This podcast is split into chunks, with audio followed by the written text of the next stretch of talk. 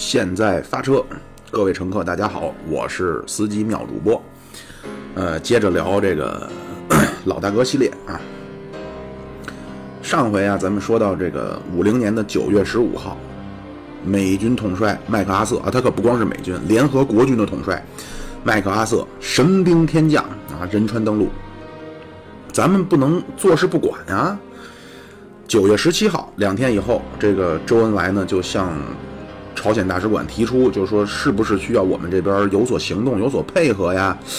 说如果我们现在这个出动呢，能挽救你于危亡啊，挽救你于危机。那金日成一看，这中国怎么又要来了？你可别来呀！我们这美国人有啥呀？我这咔咔两下，我美美国人我也给挠死啊！不让来。但是朝鲜朝鲜政治局内部就都纳闷你干嘛呀？不让中国人来？咱这眼瞅着撑不住了。金日成的观点呢，就是说他是怎么说的呢？他说现在啊，那现在还不是时候啊。如果中国军队参战，那很有可能演变成世界大战啊。这是俺们的这个伟大的革命导师斯大林同志不愿意看到的结果啊。那不能让中国来。呃，他这只是这么一说啊，他横扒了竖挡，后续还有很多次。原因我前面也分析过了，是历史的一些这个可能潜处于潜意识中的一些一些记忆啊。呃，其实我刚才我说完之后，我就想起来，还有一个我认为还有一个原因，就是金日成啊，他是希望在这次战争中树立他自己的威信。别回头到时候人一看，那怎么回事啊？我操，感情是中国人，是毛主席把朝鲜民族拯救了。那金日成不行，对吧？那得是我金日成啊！那个那位说了，怎么金日成是东北口音啊？您听上一期去啊，得是我金日成于泊头山上啊，高瞻远瞩，登高远望啊，一不留神用石头子儿就把美军的卫星打下来，我就特别纳闷啊！这真是实话实说，我怎么现在我特别认真的想学东北话，我怎么学成魏淑妃的口音了呢？好，不管他了。到哪了？啊，对，朝鲜那边说撑不住，金日成就是说，那这个不行，这就中国再进来就世界大战了。这斯大林不愿意看到啊，啊，这十七号啊，后来二十号，中国都说，要不我们就出兵吧，我们出手。金日成还是不让，那时机就错过了。等再到二十八号，朝鲜劳动党政治局再开会，他们自己都觉得没有希望了。啊，当时南方已经完全被美军收复，然后这个联合国军啊，已经是到了三八线，没就没有办法了。当时，是这个金日成呢，只能是厚着脸皮啊，他还是没有来。你看他都这样了，还是不来找中国，他在找苏联，啊，他就给斯大林写信说的那意思。在这场反对美帝的战争中啊，俺们朝鲜劳动党和朝鲜人民都流尽了最后一滴血啊！那现在没办法了，那一个兵都没有了，整个三八线是门户洞开呀，美韩联军随便出入啊！那苏联大哥能不能派点救兵啊？如果不方便啊，能不能给我组织一个国际的支援部队啊？这也是有讲，因为在西班牙内战的时候呢。这个共产国际那会儿还没解散呢啊，就组织过一个国际纵队，帮着西班牙去共产党打仗嘛。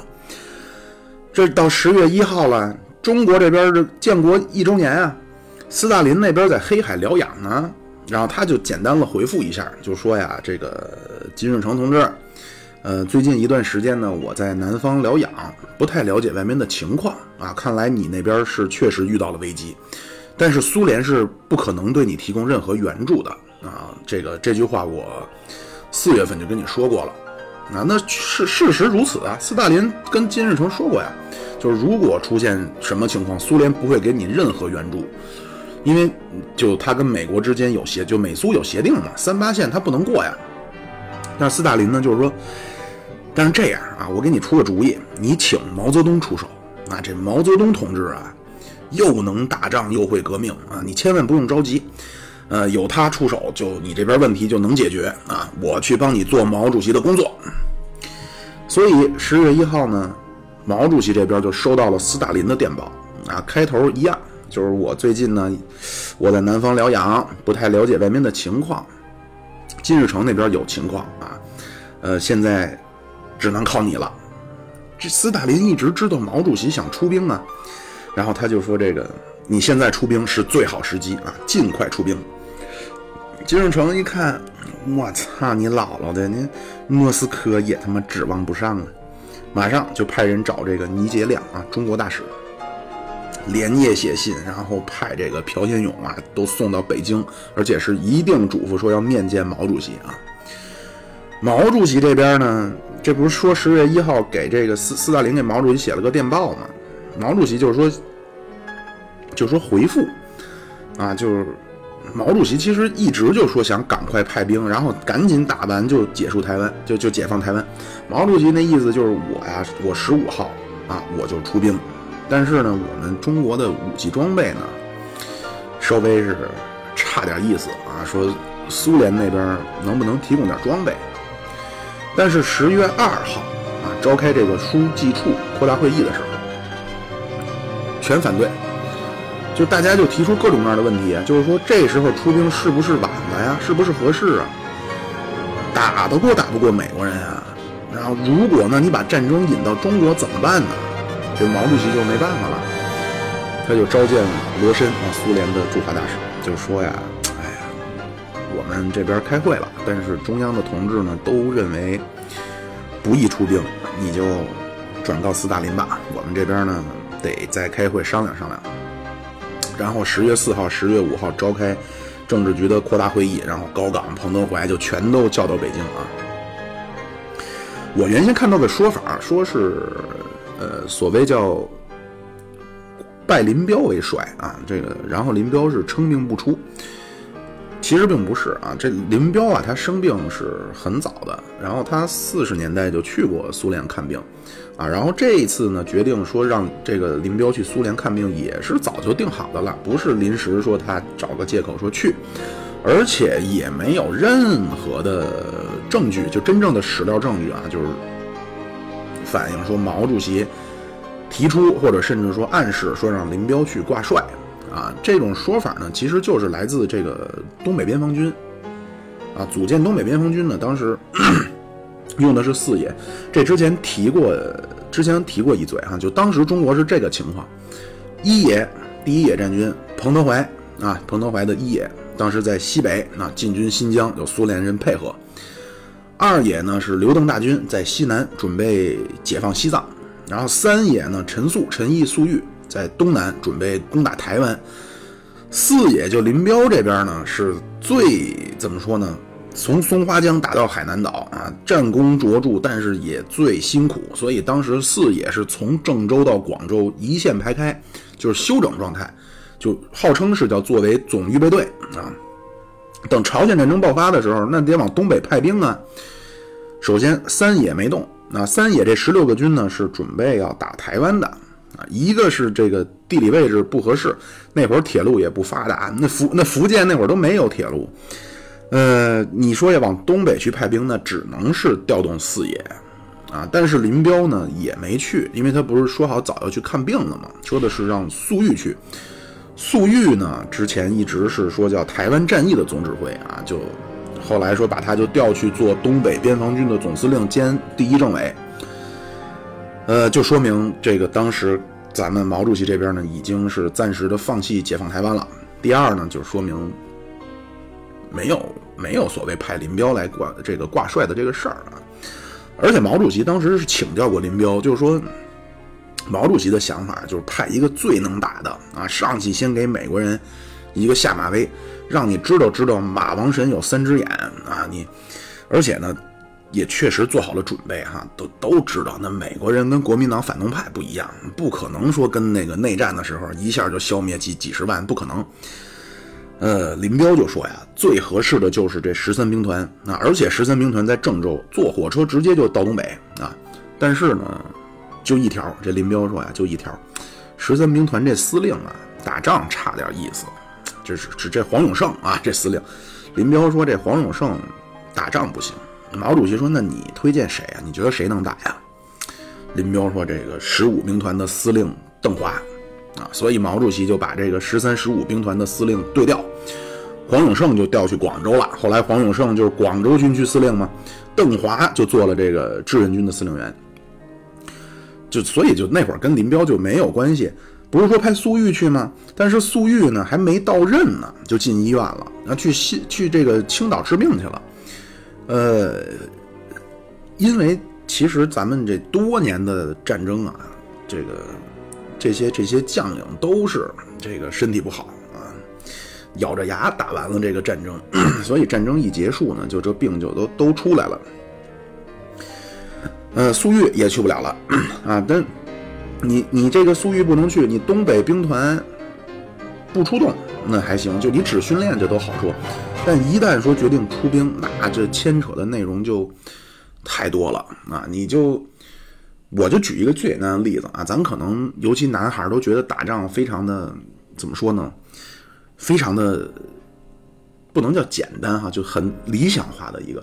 我就举一个例子，你就想一想啊。把这个一个年级的人，咱们比如一个年级算十个班，一个班就五十个人啊，你就把这个五百个人让他从北京走到廊坊去，这都不是一个说你想想，这个是里边是需要安排的啊，这个需要需要需要这个统筹的事情非常的多，所以这就必须得有一个总司令。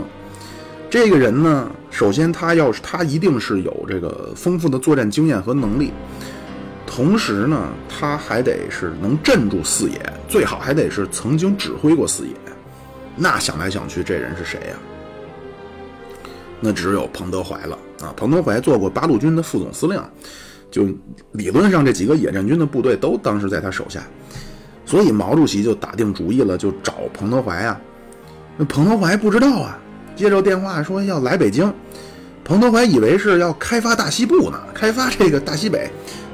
抱着都是图纸啊，都是这 建设的图纸来的北京。来了之后呢，发现不是，啊，他十月四号下午到中南海，这个开会，他觉得这不对呀，气氛怎么？原来呢，中央开会，那毛主席谈笑风生的，大家那个非常的畅所欲言，怎么今天这么凝重？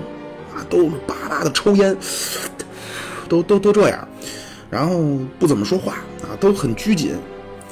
晚上，彭德怀就住在北京饭店啊。小平同志就来找，说这个彭德怀就说呀，说这个主席让我来干嘛呀？这个小平同志就说，主席让你挂帅，你想一下啊，现在大家都反对。我还我这四川话不是很瓷实啊，就是说主席让你挂帅，你你你想一想，现在大家呢都不是都反对。啊，这个说明天早晨啊，你去丰泽园见主席。那彭德怀也睡不着啊，这这牵扯到这战争的事他就一晚上在那想，然后叭叭抽烟啊，抽好几包。第二天早晨去丰泽园见面之后，毛主席就开门见山说：“老彭，你就直说吧，这场仗能不能打？”彭德怀呢是想了一晚上啊。彭德怀说：“如果苏联半撒手。”能够支援一下的话，可以打；如果苏联完全不管，那就没有任何把握说单独去跟美国人作战了。毛主席一拍桌子：“老彭，等的就是你这句话。斯大林他答应我了，他出空军，咱们出陆军啊！你准备准备上吧！啊，现在咱们跟我去会场，你跟大家谈一谈。”所以在十月五号的政治局扩大会议呢。最后就确定出兵朝鲜啊！彭德怀慷慨激昂，说什么就大不了就是解放战争推迟几年吧。那大家这一看有人扛这雷了，那就那就这么着吧。所以十月六号召开这个国防会议，周恩来就开始做具体的部署啊。其实之前啊，这个周总理啊，包括咱们其这个领导人，都是通过外交的途径想去把这个事儿呢去做一定的努力啊。九月二十五号。聂荣臻啊，那会儿美国正一路横扫呢。聂荣臻就说呀：“说美军如果过三八线啊，中国绝对不会置之不理。”然后周总理呢，十月三号凌晨啊，这二号咱们不是开完这书记处的扩大会议吗？然后这毛主席是见的罗申，让他转告说，转到斯大林说现在不同意。四号、五号开的政治局的扩大会议，拍板出兵，是等于这在了这这在在这个两个会之间呀。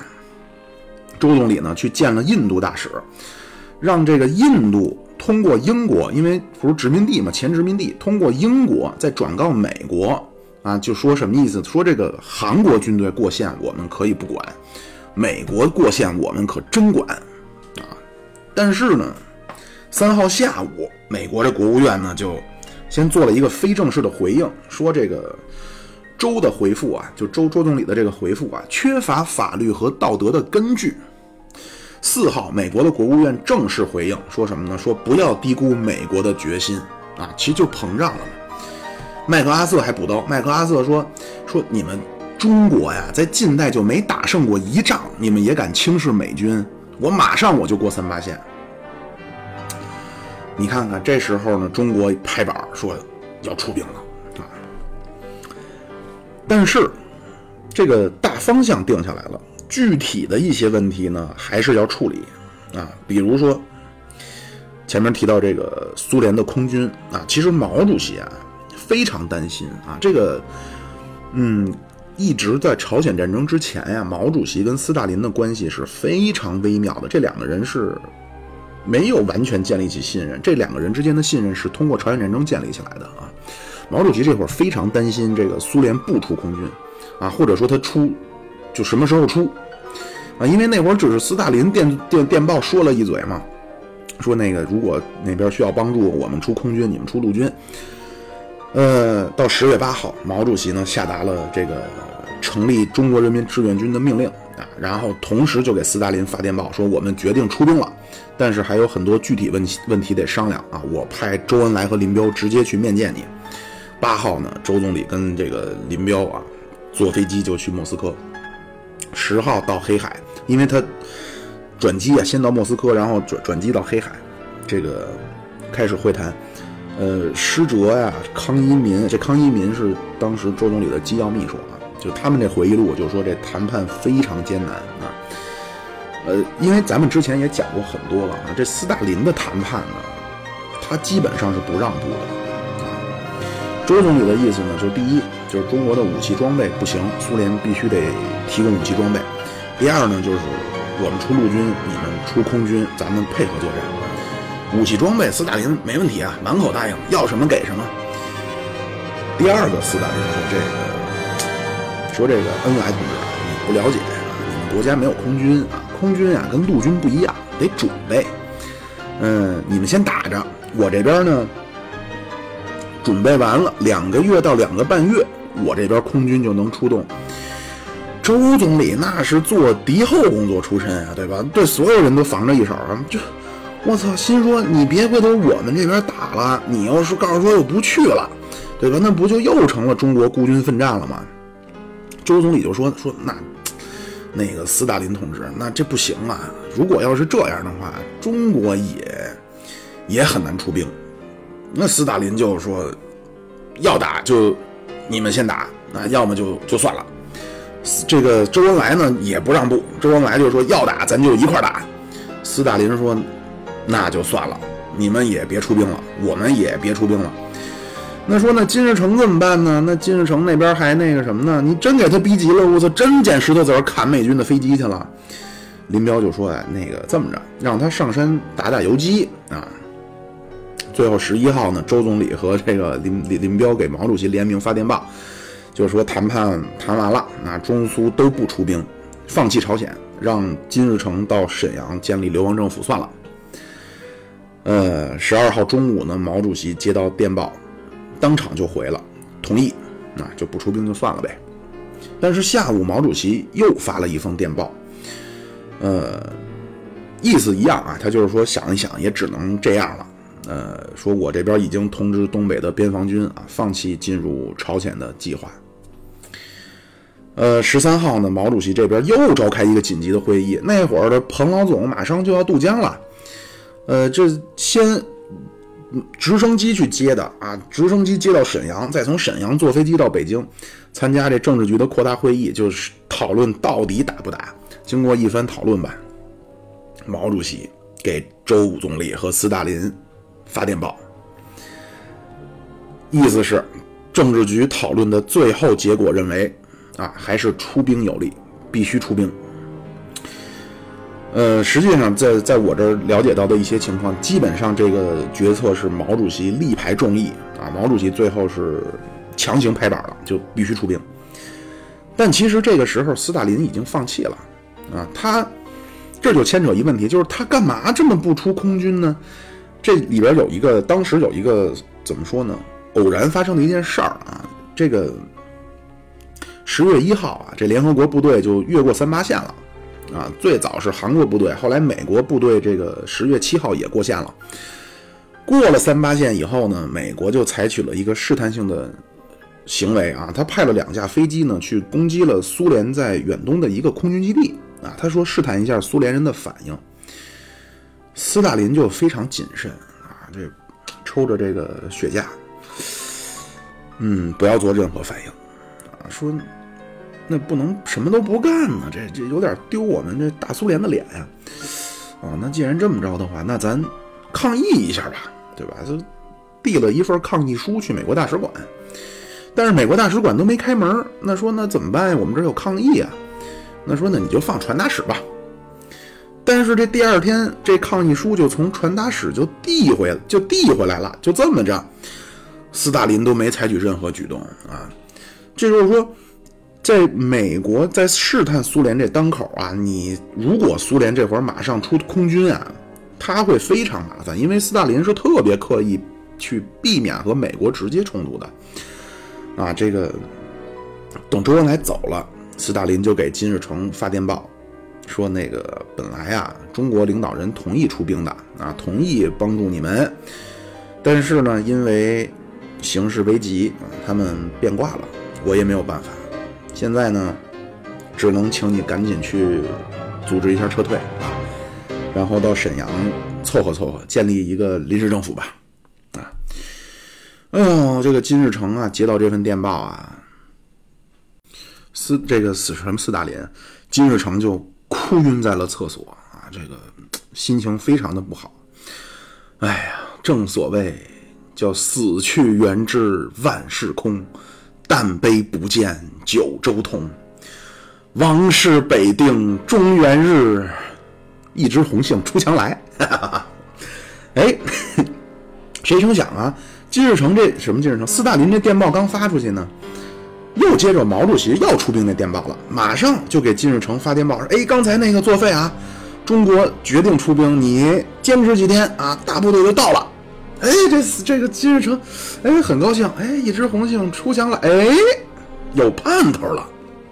这会儿毛主席让周总理再找斯大林，说这个具体问题你得你得商讨，说这个武器怎么办啊？这个我们没钱啊，我们新中国一穷二白，没钱买不起啊，能不能先扎着？就能不能贷款？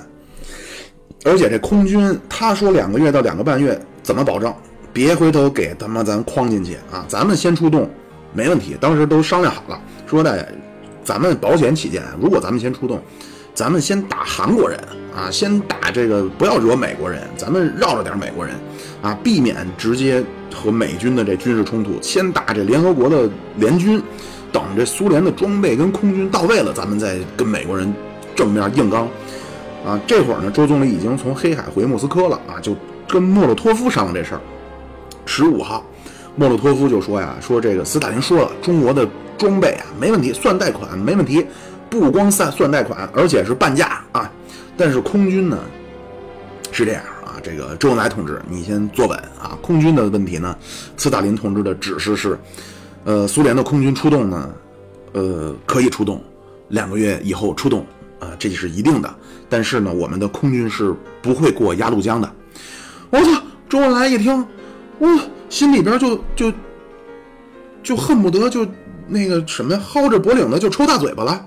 这这大哥，你不过鸭绿江，我操你你不过鸭绿江，你算出动吗？我们是在朝鲜打仗啊，我们你你怎么不说你就直接在莫斯科转两圈就回去呢？马上打电报就说呢情况又有变化了，说两个月以后啊，苏联的空军也来不了，他之前所谓那出动就是在东北转悠转悠。毛主席一看。那只能是用湖南话骂一句“你姥姥”，对吧？那那他妈还是没空军啊！中国孤军奋战，马上给彭德怀打电报，就说这出动的命令啊，暂停执行啊，你赶紧回北京。但这会儿那四十二团就先遣团已经过江了，作为先头部队，那彭德怀呢没办法又回北京。呃，十八号周总理也回来了啊，就商量说怎么办。最后还是拍板要出兵啊。这开完这会之后呢，就电报给十三兵团，就说照原计划出动。然后彭德怀回到部队去安排。到十月十九号，呃，从吉安、安东啊两个渡口，这十三兵团就雄赳赳、气昂昂，就要跨过鸭绿江。在这个过程，就从十月一号到十月十九号，这部队出动啊，这个起伏非常的大啊。就再往前推，咱们可以看出来，中国和苏联的态度呢。发生了一个，它不是变化啊，是重大的对调。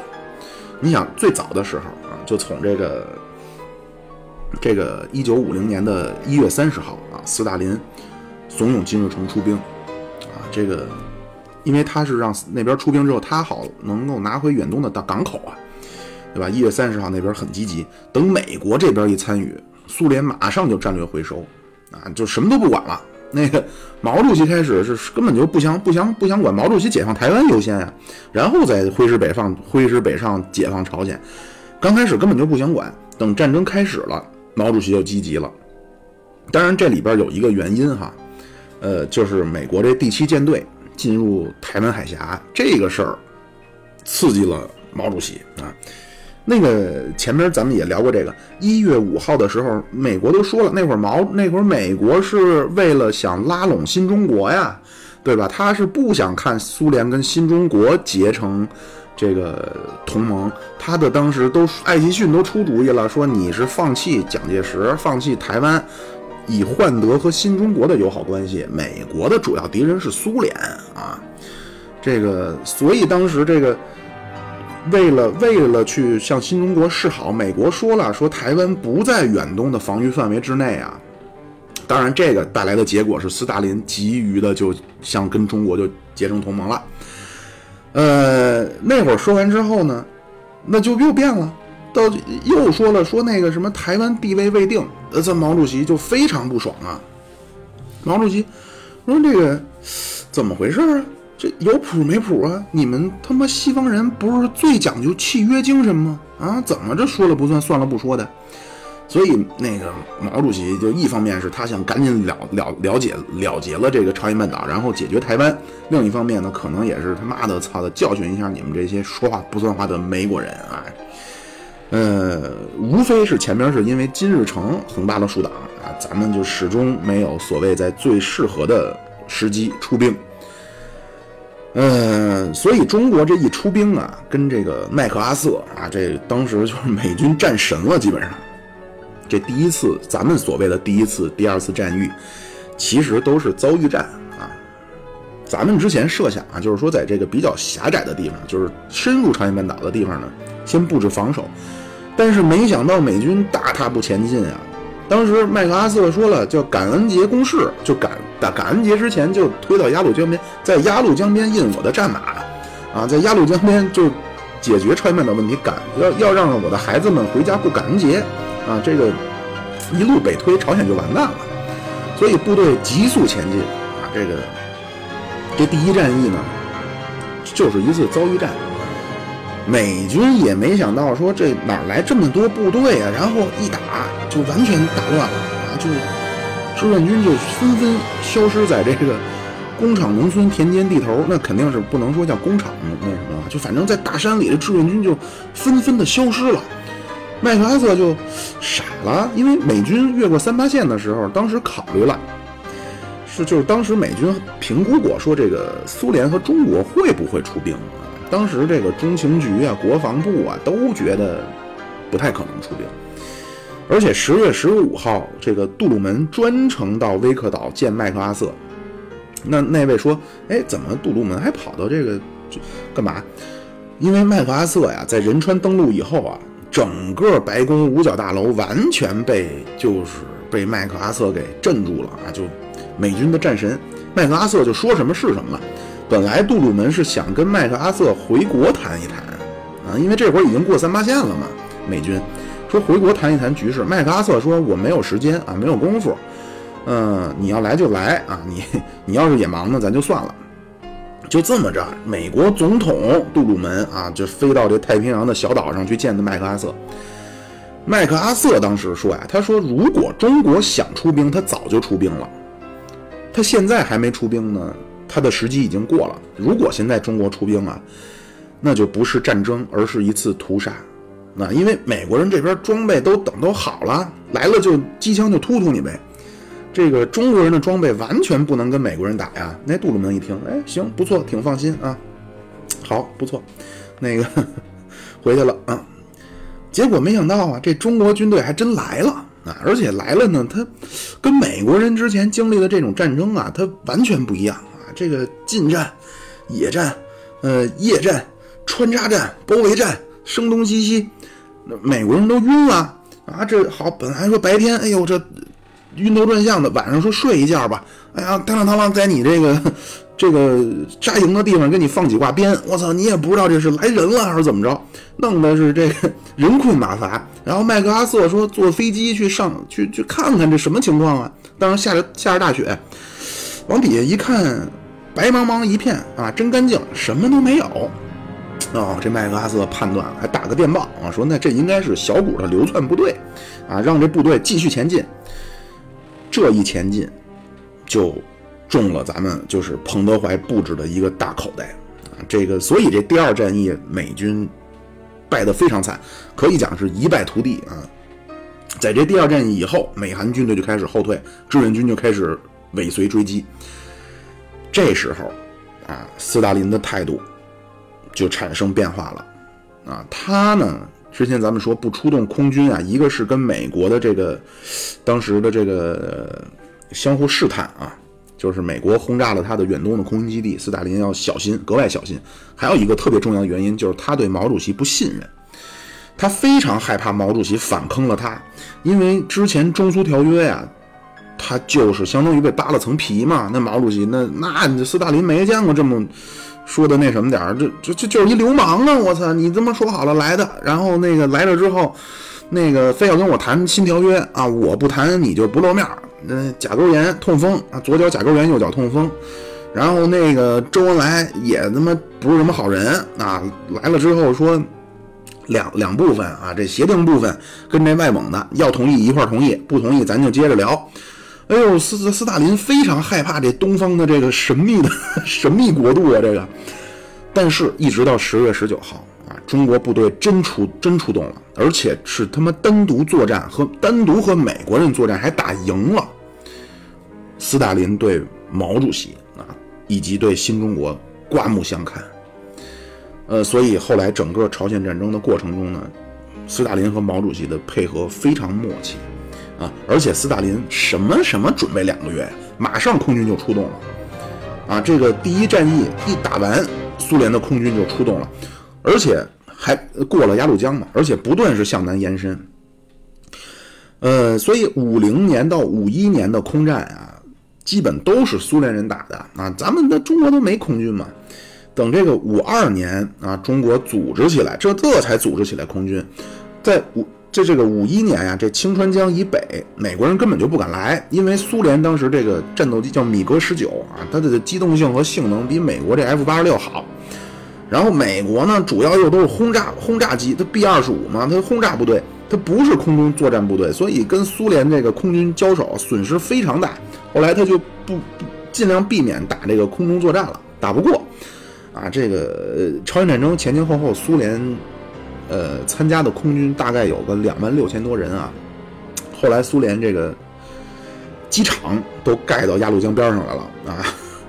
这个原来一个在长春，一个在沈阳，后来到鞍山、大鼓山啊，最后一直到鸭绿江边上。因为这个机场啊，这飞机它有一个覆盖半径，它一定要尽量往往这个战场推。呃，到后来到五二年的时候，都跟周总理这边说了，说那个中国你们能不能在朝鲜境内给我弄俩机场啊？弄那我更能帮助你。呃，就他能更深入的进入这个朝鲜境内嘛，就把这个活动半径再不断的向南延伸。呃，但是呢，斯大林也是做了非常充分的准备啊，这个告诉这帮苏联的飞行员，你们不要说俄语啊，就象征性的教两句中文、韩文。但是呢，就咱这会说外语的都知道啊，你正常说行，真急了，那绝对骂的是我操你妈，对吧？绝对不是我们 fuck you。你俄国人也是急了，他急了，他绝对不说你姥姥，对吧？绝对是用俄语骂。美国人就不对呀，我操，那个怎么回事？这听见俄语了，而且那会儿飞机飞得非常慢，都互相都能看见。这美国飞行员一看，我操，怎么他妈这这对面这飞机？中国这飞行员怎么他妈狗皮操眼的跟我们一个德行啊？这不对呀！啊，他可能也不知道咱们有这个俄罗斯族啊，就是这些事儿，其实美国慢慢全都知道了。美国空军，然后国防部就知道了，白宫也知道，但是白宫就给压下来了，因为美国也不想让这个舆论知道苏联参战，那么着就更停不下来了啊！而且其实美国也是。非常不想和苏联去去发生冲突的，啊，就总之吧，在这个空军的问题上呢，斯大林是超额实现了他的诺言。啊，主要空战都是苏联人打的，什么什么几个月都没有，然后什么鸭绿江啊都没有，呃，是五五二年以后咱们自己是组织了空军哈，这个但是也基本上是外围的配合，哎呀，然后从这个战略层面上看呢，因为当时。就是对抗南朝鲜和联合国军的这个，基本上就是三方嘛，中国、苏联、朝鲜啊。苏联和中国基本上是在以这种战略方针的意见上是保持一致的。呃，这咱可以具体说一下啊，就是过了三八线以后呢，就是否继续南进，那这就成一个问题了。五零年底就打到三八线了，彭德怀就。不想打，打不动了。美军的轰炸太厉害了，然后这后勤补给也跟不上，然后伤员下不去，部队也不能轮换。呃，真正其实到第二次战役的时候，就吃不上喝不上了，子弹也没了啊！而且很因为这个部队的这个很多都是很匆忙的调调过来的啊，都穿着单衣。呃，这第二次战役就非战斗减员，说白了就是冻死的啊，有五万人。啊，当时彭德怀呢就坚决要求停战，说必须休整嘛。呃，金日成呢，金日成呢就那意思说呢，你别呀，你这玩意儿你整的，你咔咔给我干呢，有啥呀？你趁势往南打呀！你毛主席呢就是发了封电报啊，这个就是说呀，从这个。军事上考虑呢，我理解你彭老总，但是从政治上考虑呢，必须得过三八线。这倒不是说的什么得给金日成面子啊，主要是为了能够在谈判中取得一个更优势的地位。彭德怀说呀，说过三八线没问题，但是呢，守守得住守不住就不好说了。现在部队已经已经筋疲力尽到极限了。而毛主席呢就说，那就这样，先过去再停，这个是有政治意义的。所以。十二月底一月初，就所谓发动的第三次战役，志愿军就突破了三八线。过了三八线以后，当时美军已经就惊弓之鸟了，就这边一打，美军的反应就是他妈跑啊！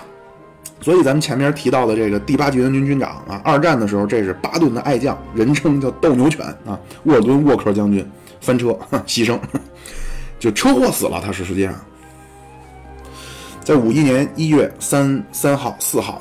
咱们志愿军就占领了汉城啊，非常顺利，第三次战役就结束了。然后彭德怀马上就宣布休整。这时候金日成就急了，说：“你别休整啊，彭老总，你赶紧往南打呀！你努努力赶他们，就赶进大海不就完了吗？你咔咔给我挠啊，有啥的呀？”那彭德怀，哎呀，这彭德怀就说呀：“说的金日成同志啊，实不相瞒啊，这个毛主席啊。”曾经写诗啊，叫“谁敢横刀立马，唯有彭大将军啊！”我是敢跟毛主席拍着桌子那个正面去跟毛主席有不同意见的啊！我彭德怀一生也没有服过谁，呃，但是我这次我服你了啊！这个我我我我的部队已经打不了了啊！这个这个，而且彭德怀就说呀，说如果事后如果证明说我现在这决策错了。啊，金日成同志，你枪毙我，但是现在我打不了了。这这两个人其实啊，一开始就有冲突啊。本来刚志愿军刚来的时候，金日成很高兴。哎呦我的妈呀，有援军，援援军来了！那家伙，那别废话了，跟听我的，我是你们总司令啊，我这给我指挥。给说给他指挥，彭德怀就怒了，就彭德怀就就说你他妈有病吧，我大哥，我操，几十万人啊，你指挥的几十万人都让你指挥没了啊，你你还想指挥中国军队啊？金日成说那咋的了？你呢在朝鲜作战，我在在我的国家作战，那那有有我指挥，那有啥不对呢？后来这是斯大林，你看啊，斯大林打来电报啊，就说你那个不要不要说了啊，这金日成同志。中国的军队当然是中国人指挥，而且这个呢，这应该是误，应该不是故意的啊，就是因为中国的部队啊，其实你说就从近代以来，中国就始终叫人摁在家门口踹啊，没有在外作战过。呃，曾经发应该就是误会啊，把这个朝鲜人民军啊。当成这个南韩的军队了啊，一通他妈胖揍，我操！后来呢，就是说，咱组成一个这个中朝的联军啊，起码咱们统一一下，都知道谁是谁，谁谁谁在哪，千万别自己再打再打自己人了。然后这个到南晋这会儿呢，就彭德怀就说那个他妈的，我服了你了。这个 我也听说你的先进事迹了啊！这个一生气，呃，舌尖一顶上牙膛，叫丹田一粒混元气啊！捡起一块半块砖头，把美军的他妈航母都打沉了啊！这，你你不是说努努力就能给美军赶进大海吗？你去吧啊！效仿我们这个 乔峰啊，萧峰萧大侠啊，效仿我们郭靖郭大侠啊，一个人抵挡千军万马，我给你守后方啊，没问题。那那金日成那就僵在这儿了。我他妈哪有使砖头拽美军的航母啊？那你记错了，我拽的是美军的卫星。这时候关键时刻，斯大林又打来电报说：“这个金日成同志啊，哎呀，你要听我的啊。彭德怀呢是非常有经验的军事家啊，这个你就是金日成和朝鲜的同志应该听彭德怀的。而且斯大林还骂了一顿这个朝鲜大使，这会儿换人了嘛？之前那斯迪科夫。”就老被斯大林骂，然后就给免职了都，然后换成了一个人叫拉佐瓦耶夫。这拉佐瓦耶夫呢，他支持金日成，他就说哪有那个什么，哪有说打了胜仗不追击的呀？你这不是给敌人喘息的机会吗？啊，你那个什么，那个敦刻尔克，你你不知道吗？啊，彭德怀说那个操，服了啊，那个你们那个。脑仁抠出来啊，脑仁抠出来，可能还没有我盘的这个核桃大，啊，你们 要看一看现在的情况啊，需要喘息的不是他们，是我啊，现在我们这边部队需要需要喘息了，这最后这矛盾上交给莫斯科，斯大林又出来平事儿，那金日成，哼，一甩手，恨恨作罢啊。这个时候啊，当然是站在事后诸葛亮的角度啊，这个时候呢。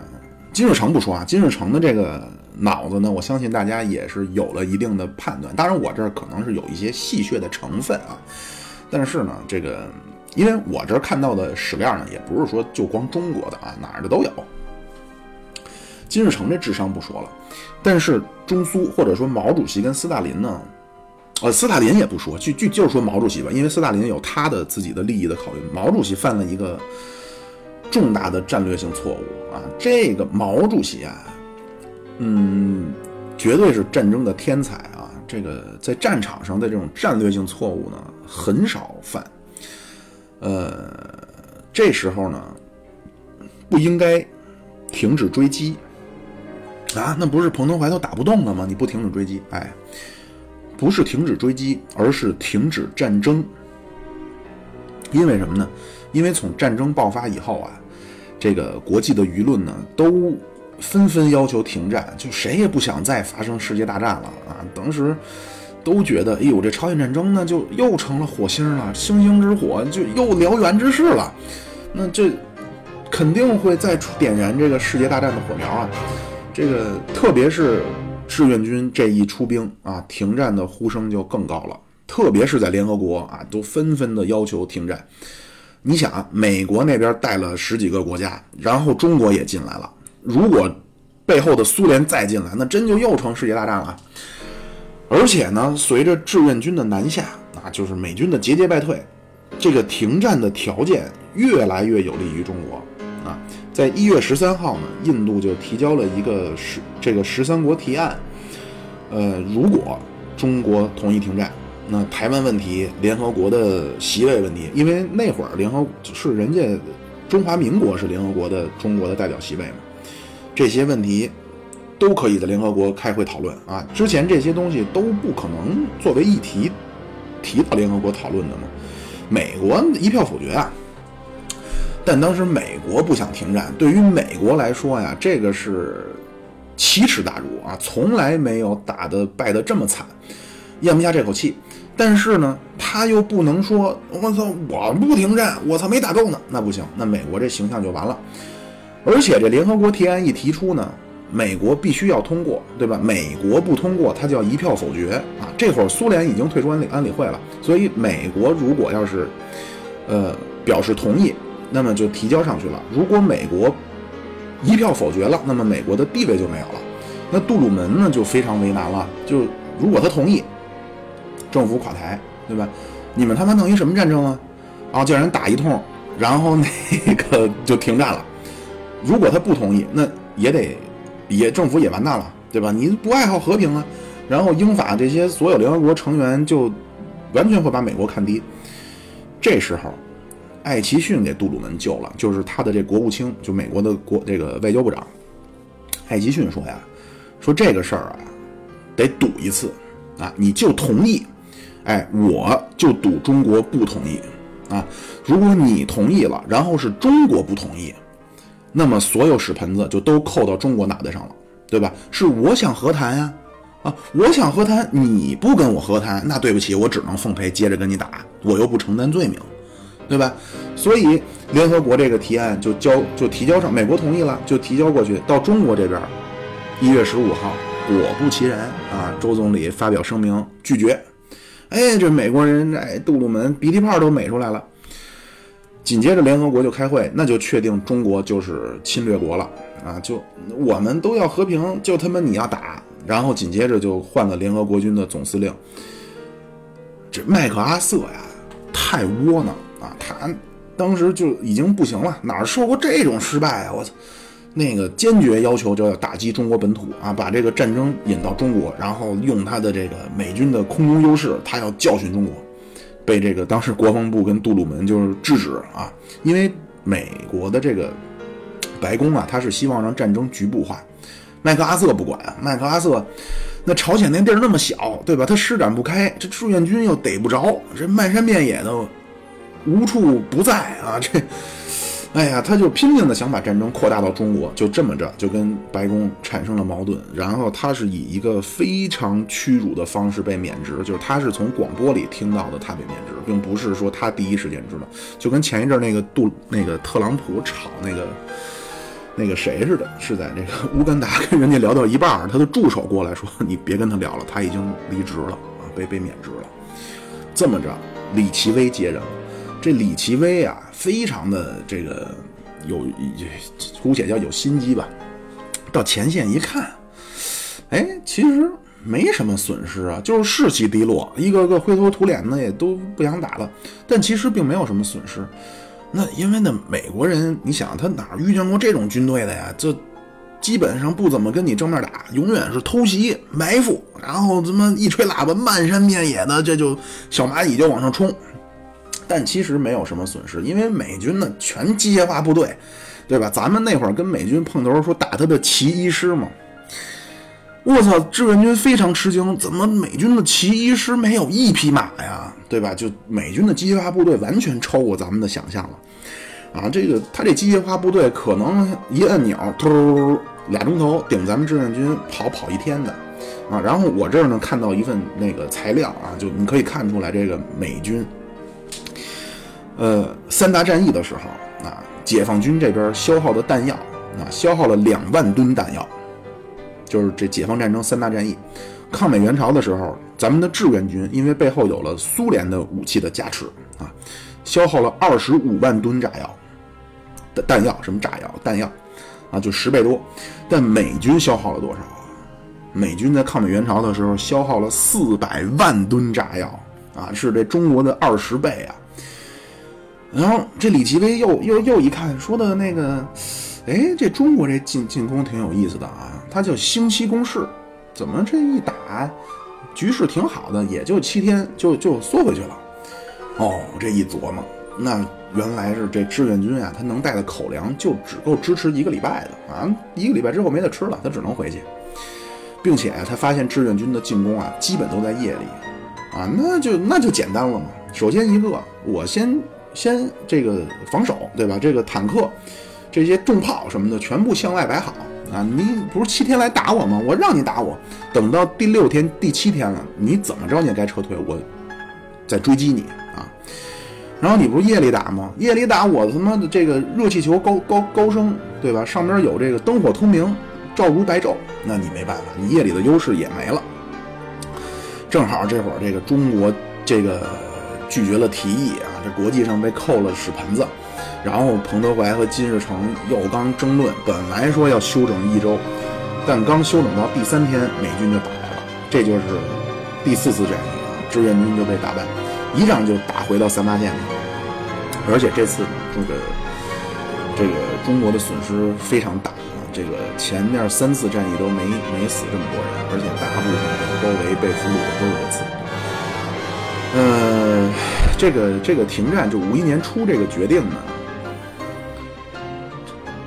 当然，背后是说有这个苏联哈，有朝鲜的这个意见，但是绝对是一个重大的决策失误啊！就从现在的马后炮来看啊，无论是你从外交啊、军事啊、政治，中国都应该停手，就应该停战了。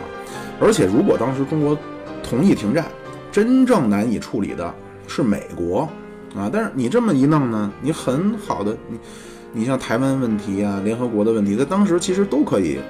很有可能就可以解决了，那你这么一闹呢，外交上又非常被动，人家，人家原本这十三个国家，就印度什么的，人家确实是为中国着想啊，但是咱们这儿一张嘴，那就是你们都是美帝国主义的帮凶啊，在当时咱们确实是在国际政治上是比较单纯一点的，缺乏，缺乏这个 经验，在咱们看来，那西方国家就是铁板一块，但其实并不是嘛，所以这件事一出完，外交上，中国。呃，完全被孤立。就就算你说你那个美国人事后说你再找借口，你起码你军队能喘息一下啊，对吧？然后紧接着呢，这就又涉及到了一个，就咱接接着说打仗的事儿啊。这后边打仗这事儿呢，牵扯到一个挺有意思的一个细节哈，就是这个铁路的管理权。朝鲜呢，首先人家地方比较狭窄啊，再加上经济也确实，就二战之后呢，殖殖民地刚刚刚独立的。不是很发达，它只有一条铁路啊，就是从这个鸭绿江一路南下，它这国家这主要运输呢就靠这条铁路。彭老总呢主张的就是铁路军管啊，那战争期间一切战争优先，这没得说呀。但是呢，这五一年一月以后不就开始所谓停战谈判了吗？金日成就没心思打了，反正部队也不归他指挥，他就说的希望。收回这个铁路的指挥权啊！这中中朝那会儿经常就抢这个铁路，后来周总理就说的说算了，说那彭老总就让他指挥吧，能保证咱们军用物资就完了。后来这个是莫斯科，就斯大林就发电报说这个铁路的问题啊，金金日成同志，你还是要按照彭德怀的意见，军管。这么着，后来就是志愿军的司令部就接管了这个朝鲜这铁路。呃，然后前面咱们说到这个这个五一年一月的这个停战的机会就没停下来嘛，马上就开始这个第四次战役。其实这第四次战役就是美军的一次进攻，然后咱们败退。呃，当然到四月五月的时候呢，咱们这边的后续部队慢慢就就上来了啊，部队也经过了轮换。当时说能不能打一次反击啊？这就是第五次战役。结果的战战役的结果就是三八线就形成了拉锯战。到了六月份啊，这个毛主席呢也觉得没有什么没有什么获胜的希望了啊。但是呢，又刚年初刚拒绝了这个停战的事儿，那怎么开口啊？哎，又和斯大林产生了高度的默契啊。那苏联提这事儿啊。呃，所以这个五一年六月三十号呢，这马利克在纽约发表了个声明啊，这中国也接受。但这时候呢，金日成又不想停，他又觉得坚持一下嘛，那革命嘛，那坚持你咔咔你干呢，不就胜利了吗？还专门来北京跟毛主席谈了谈啊，毛主席就说就就算了吧。等到五二年，志愿军缓过来了啊，这个苏联的装备也到了，空军也有了，呃，觉得说有实力，我是不是能跟美国干了？这这会儿呢，这会儿金日成又不想干了啊，就给那苏联那儿拼命。这个金日成真的是充当了一个搅屎棍子的角色啊。给这个苏联写报告说这个怎么停战？我操，你们这停战谈判那没没见啥结果呀？那这实际上那不就战俘问题不能解决吗？啊，这战俘问题咱说一个，就是毛主席呢之前他觉得战俘那这就有最好解决的问题了，因为解放战争的时候啊，咱们对战俘的政策非常简单，就当场释放啊，这个愿意走欢送，愿意留欢迎，然后不但走你要走，不但放你走，还给你路费啊。非常这这样就瓦瓦这个瓦解敌军嘛，呃，所以第一次咱们志愿军也是这么做的，释放战俘，还专门给毛主席打电报请示。毛主席说呀，说你们做的非常对啊，以后就不用汇报了，直接释放就完了。但是等到停战谈判，就傻眼了，因为这个交换战俘双方得换人啊。中国这边说：“我操，我他妈都让你们那帮人自愿的给放了。”那那那边说：“那不行，那不算，对吧？”而且这志愿军啊，对这个美国的战俘啊非常的好。那个因为志愿军，尤其是早期太苦了，就是，呃，我为什么没有去细聊一些战争的东西啊？就是我我真是怕我抑制不住流下鳄鱼的眼泪，真的太苦了志愿军。但是那会儿就抓着美国人啊，还给美国人。就是给他们吃好吃的，给吃巧克力。那美国人还说呢，我他妈要吃咖啡，吃炸鸡腿儿。咱这边一看，说的那个这位美军啊，说那个你也别着急，你说你看看我们战，咱的战士都他妈吃的那个血，抓把血就就就一把炒面，还能给他们的好吃的啊！这确实是中国对这个战俘非常的仁慈。嗯，但是那个咱就说这志这个自愿自愿让战俘释放战俘这事儿啊。那国民党那会儿，你你你这么干，确实是扰乱对方军心，对吧？回老家一说，那个 说那共产党好，毛主席亲，对吧？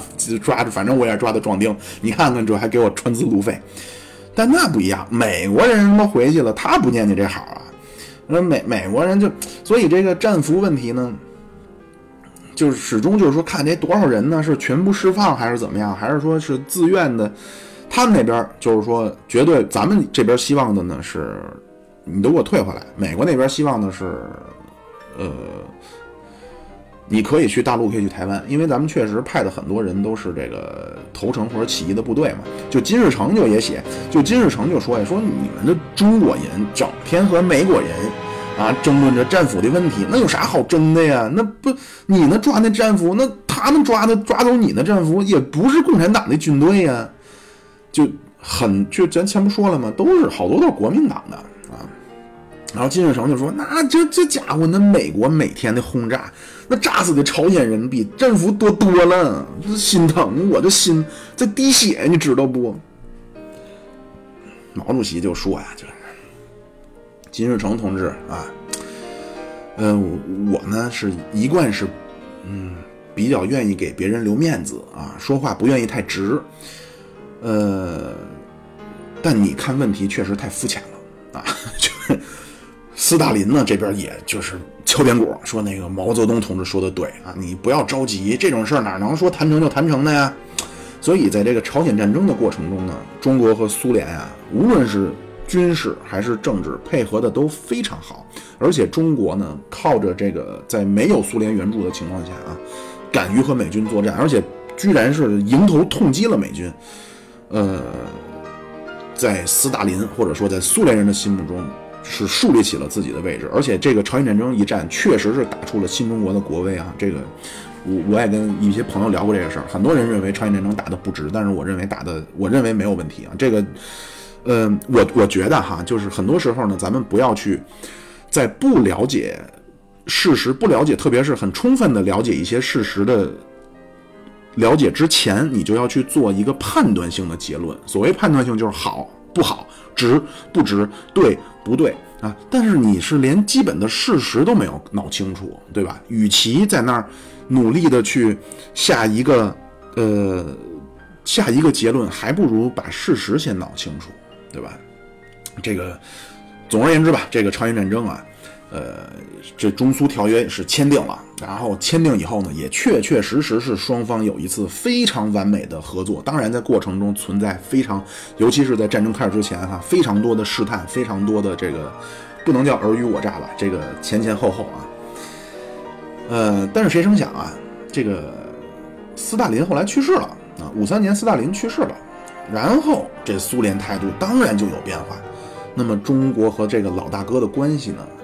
也有了一些变化，这个呢，咱们这次就不说了啊，拴个扣，预知后事如何啊，且听下回分解啊！谢谢您关注，现在发车，我是妙主播，咱们下回再聊。